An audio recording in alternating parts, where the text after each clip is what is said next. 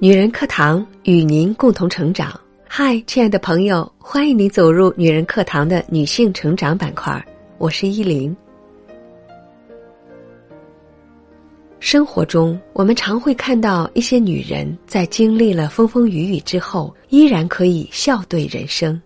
因为女人只有内心强大，才能无畏风雨，才能勇敢的走过生活给她设立的一道道难关。也才能拥有淡定与平静，最终获得自己想要的幸福。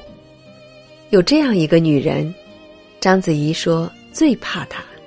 这个可能名气不高，却内心十分强大的女人，你一定也想认识一下吧？那我们今天就一起来分享这篇署名在风的文章。真正强大的女人，都需要一段逆袭式成长。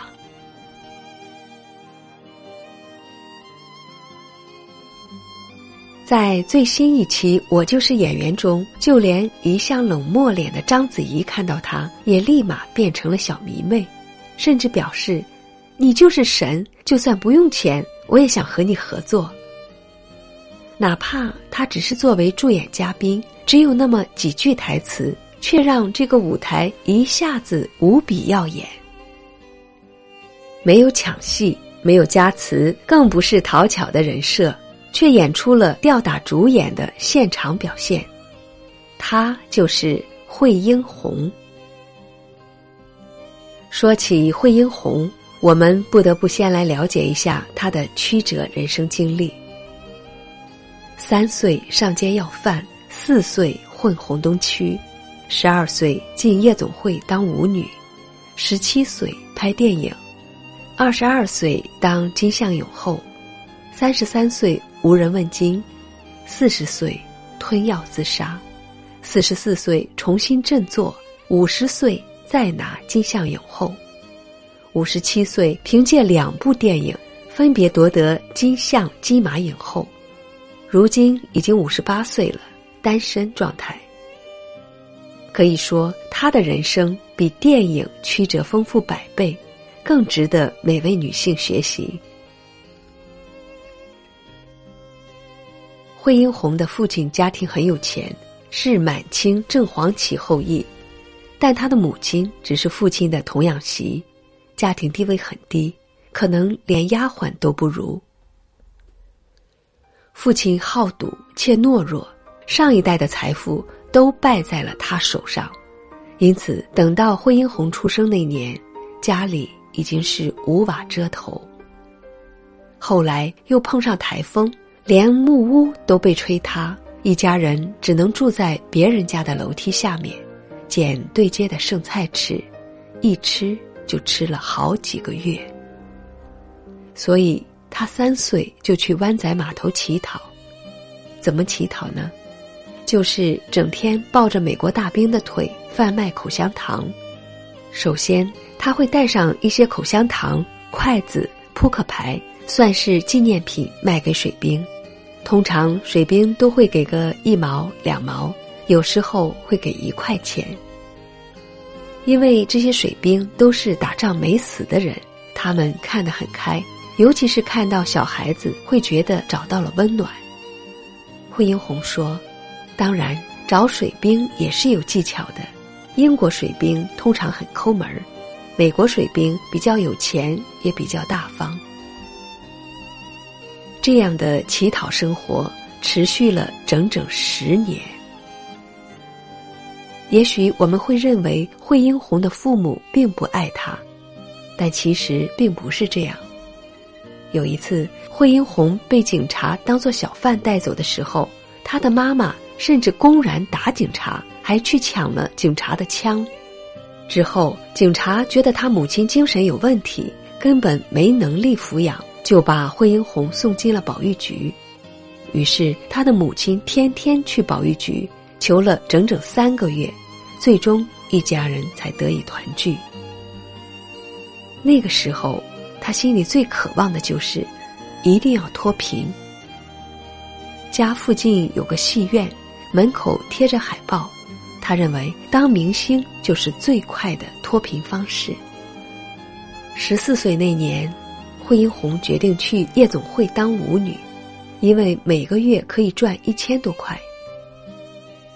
在夜总会跳了两年，机缘巧合之下，被正在筹拍《射雕英雄传》的导演看中，惠英红被邀请去试镜，还成功得到了穆念慈这个打女角色。我是真的被人打，没有任何保护措施。有一次拍一场戏，打到一半，我就赶紧跑出去吐，吐完回来再拍再打，大概打到三十多拳，导演突然发觉，问副导演有没有给我肚子做保护，因为那时候还没有护垫，副导演说好像没有，导演就随手把他的剧本给了副导演，给他垫到前面吧。我不能走。如果不熬过这一关，我就没机会了。我要成为明星，家里才能有好的生活。同期有几个一起的演员都比我漂亮，我必须比他们更努力、更拼命。在机会面前，没有背景的人只能赤手空拳，往死里拼，往死里卖力。也正是因为这股韧劲儿。她打出了第一届金像奖最佳女主角。此后，她的每部电影的片酬变成五万元，并且她只演女一号。只是这些钱，惠英红依然无法自由支配。三十岁之前，她所有的收入都要交给母亲，供养整个家庭。那也是她受伤最频繁的时期。最严重的一次是拍摄《纽记杂牌军》期间，他的腿骨折了，但搭好的景第二天要拆，必须按原计划拍完。下半身根本没法站，两条腿掉来掉去，怎么办？别人抱着我拍上半身打，全景就用替身。有多疼？上身一动，下面的腿就会摇。像一把刀插进来。拍完送医院，打石膏，一两天之后又出来拍戏。命运最爱开玩笑。那几年打戏逐渐被市场冷落，他想转型文戏，可没人相信他会演，就连本该在背后支持他的公司，也在担心他打女的形象被毁。不让他转型。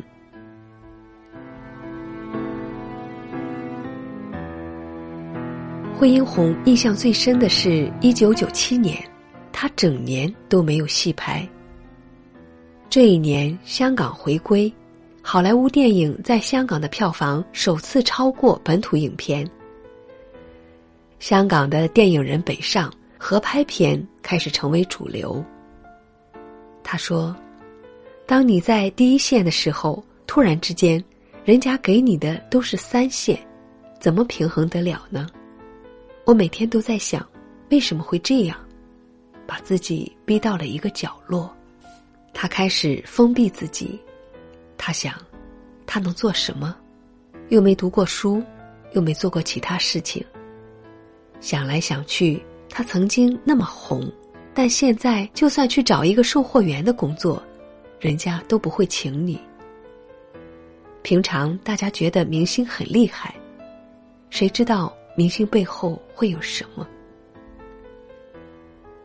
那天，惠英红依旧没有等到邀请他拍戏的电话。他对着镜子骂自己：“妈呀，多丑！你没用，你快去死！”当天晚上，他吞下大剂量的安眠药。幸好妹妹及时救了他，而他也从此患上了抑郁症。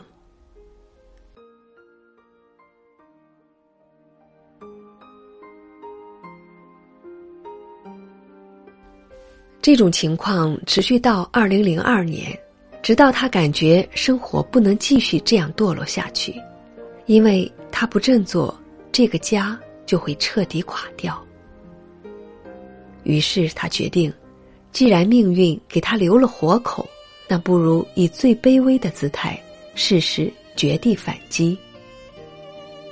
他开始打电话给 TVB 的熟人和以前电影圈的朋友，问：“你要吗？不要也无所谓。”终于，他得到了复出后的第一部电影，就是吴彦祖监制的惊悚片《妖夜回廊》，而导演之所以请他出演。是因为这个角色饰演一个曾经很红、后来流落街头的精神病女人。他认为这个角色和惠英红的人生经历很吻合，可以演出那种感觉。这一次机会没有白费，他得到了圈内认可，后来陆续演了一些电影和电视剧。只是那几年，他演的都是配角演的都是母亲、姐姐。和老板娘，他安慰自己，不演第三、第四，怎么等来女一号？我真的很欣赏他这种斗志，即使命运让他过得人不人、鬼不鬼，他也依然不愿低头，不愿认输。他就是想演主角，扭转命运的曲线。每个处于逆境的人。不都应该秉持这份信念吗？终于，在重新摸爬滚打了七年后，他争取到了电影《西魔女一号》的角色，这也是他阔别三十年后的第一个主角，饰演一个对儿子有极强占有欲的精神异常的母亲。这个角色吃到我那么准，我这情绪病怎么不会演呢？好像为我量身打造的。那一年，凭借《心魔》，他在两岸三地拿下了七个影后。参加当年金像奖颁奖典礼之前，他紧张到需要靠镇静剂稳定自己。因为担心不能拿奖，他瘦了十斤。我很想拿这个奖，拿了第一次之后。我风光了十几年，然后不知道为什么会跌入谷底，不知道为什么没有人找我，不知道为什么逼自己进入死巷。我把自己藏了很久，不知道怎么办才好。我连放弃自己的生命都试过，因为真的不知道将来怎么样。但我现在很有信心，我知道我是属于电影的。哪怕是一天、两天，只要是好角色，我都会尽量做好。也许电影《心魔》也拯救了惠英红这几十年来的心魔。命运以痛吻我，我要学着报之以歌。接下来的路，惠英红一步一个脚印，走得踏实而坚定。基本一年一个最佳女配。二零一七年，惠英红凭借《幸运是我》，再次站上金像奖最佳女主角的位置。即使这是第三次获得影后，她还是异常激动，上台前就摔了一跤，领奖时热泪盈眶。同一年，又凭借另一部电影《血观音》。拿下了金马影后。那一瞬间，五十七岁、阅历已经非常丰富的他，整个人都是懵的。听着撼动全场的掌声，还是忍不住哭成了泪人儿。他的表现十足是个小孩子，不禁让我想到了一个词：返璞归真。这份孩子气的真，是看过太多的黑暗后，更懂得了天真的好。有人说，他都五十八岁了，怎么还是单身？他淡然一笑，认为缘分可遇不可求，恋爱不是人生唯一的目的。在很多人早早就不相信爱情的时代。他是仍然相信爱情的那个，并曾在采访中多次提到年少这段记忆。当年我在码头卖口香糖的时候，有个混血水兵，漂亮极了，才十八九岁，天天买我的口香糖。去越南打仗的前一晚，他问我：“I love you” 中文怎样讲？我教他，他就对我说：“我爱你。”如果有天他回来，我一定要他再讲一次。作为明星，他的名气不大，甚至可以说很低调。作为演员，他刻苦的职业态度值得令所有人敬佩。作为女人，她不卑不亢，更是以一生的血泪谱写出了一曲赞歌。作为年轻人的我，为什么会那么欣赏他？不只是因为他经历丰富，而是因为他在至暗时刻始终坚守着人生微弱的光。他这辈子从没读过一天书，上过一天学。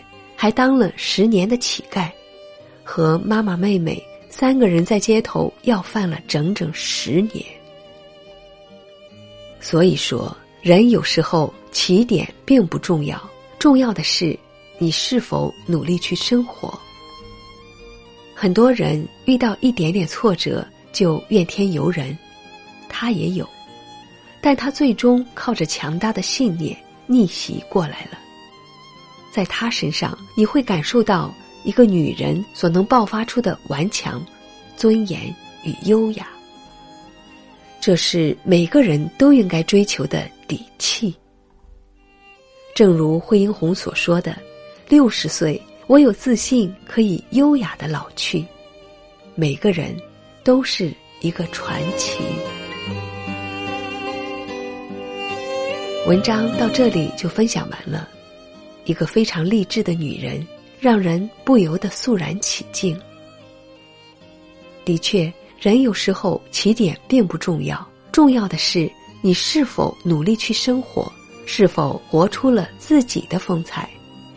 愿正在收听节目的你，也是一个内心强大的人，一个勇于追求卓越人生的人。好了。今天的节目就是这样了，感谢您的聆听，我是主播依林。如果您喜欢我的声音和我们的节目，请记得在文末给我们点赞或留言。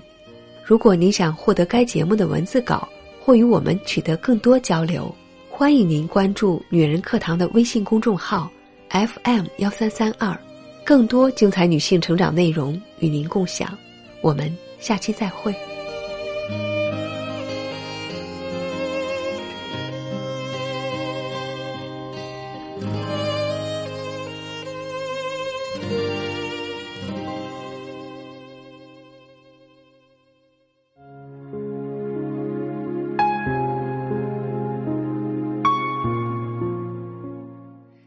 姐妹们，我有一个梦想，就是通过女人课堂帮助千万女性学习和成长，从而也让姐妹们身后的千万个家庭获得幸福。个人的力量有限，所以我真的需要你的帮助，动手分享，让我们一起来帮助更多姐妹早日摆脱现实中的无助、困惑和迷茫，早日与我们一起学习成长。非常感谢，亲爱的，谢谢你的支持。